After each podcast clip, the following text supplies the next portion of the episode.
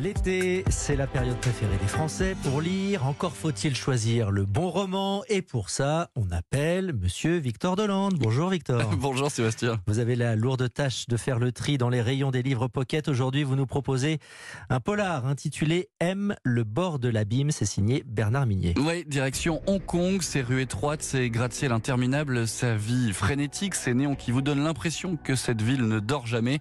On suit une jeune Française, Moira, qui part travailler dans la plus grande entreprise au monde d'intelligence artificielle, développant un projet ultra secret. Dans cette euh, société nommée Ming, rien ne va se passer comme Moira l'avait imaginé. Des morts violentes se multiplient et l'héroïne se sent en permanence épiée, surveillée. Une plongée euh, quasi en apnée dans le monde des nouvelles technologies, du big data. Bernard Minier a voulu s'emparer de ce thème car selon lui, la société ne se rend pas compte de ce qui se joue en ce moment. Ces géants euh, vont changer nos vies et sont déjà en train de les changer. C'est maintenant que ça se passe. Euh, dans dix ans, ça aura déjà bouleversé le monde et, on a plein de questions qui nous viennent à l'esprit sur le monde de demain. Alors il faut préciser que mon roman n'est pas du tout un roman d'anticipation. Ça se passe, comme j'ai dit maintenant, et les technologies que je décris sont déjà, existent déjà.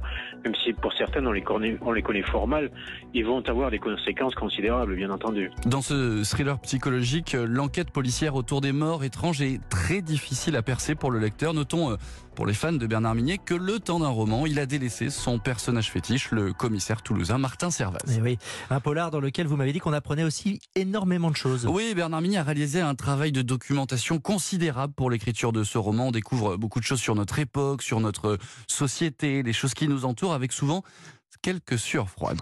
Une fois que j'ai eu acquis cette connaissance, j'ai voulu évidemment euh, la, la, faire passer, la transmettre à mes lecteurs. Et j'ai découvert un panorama qui, qui allait bien au-delà de tout ce que j'avais imaginé. Je savais que ça allait être inquiétant, ce que j'allais décrire. Je savais que ça allait être perturbant, mais je ne savais pas à quel point. Et là, je me suis rendu compte effectivement dans quoi on entrait, euh, ce qui nous attendait, ce, ce, au bord de quoi on était, d'où le nom d'ailleurs, hein, le bord de l'abîme. Je me souviens que quand j'ai terminé le livre, mon salon était absolument rempli de dizaines de dossiers, de chemises, de livres. Il y en avait partout. Euh, il fallait les enjamber pour pouvoir traverser le, la maison. En fait, la maison avait été transformée en un gigantesque bureau et il y avait de la documentation absolument dans tous les coins. Et plus on avance dans le roman, plus l'angoisse du monde qu'il dépeint monte. Les intrigues s'emboîtent les unes aux autres. Bernard Minier prend un malin plaisir à brouiller les pistes. Vous ne décrocherez pas pendant 600 pages et une fois le livre achevé, vous regarderez votre smartphone ou votre tablette avec une sensation d'oppression assez étrange un roman glaçant de réalisme. Oui, je vois d'ailleurs que vous l'avez pas à côté de vous. Non, j'ai fait exprès. Que vous lu. On rappelle le titre de votre conseil lecture du jour, Aime le bord de l'abîme de Bernard Minier aux éditions Pocket. Merci Victor, à demain. À demain Sébastien. Et très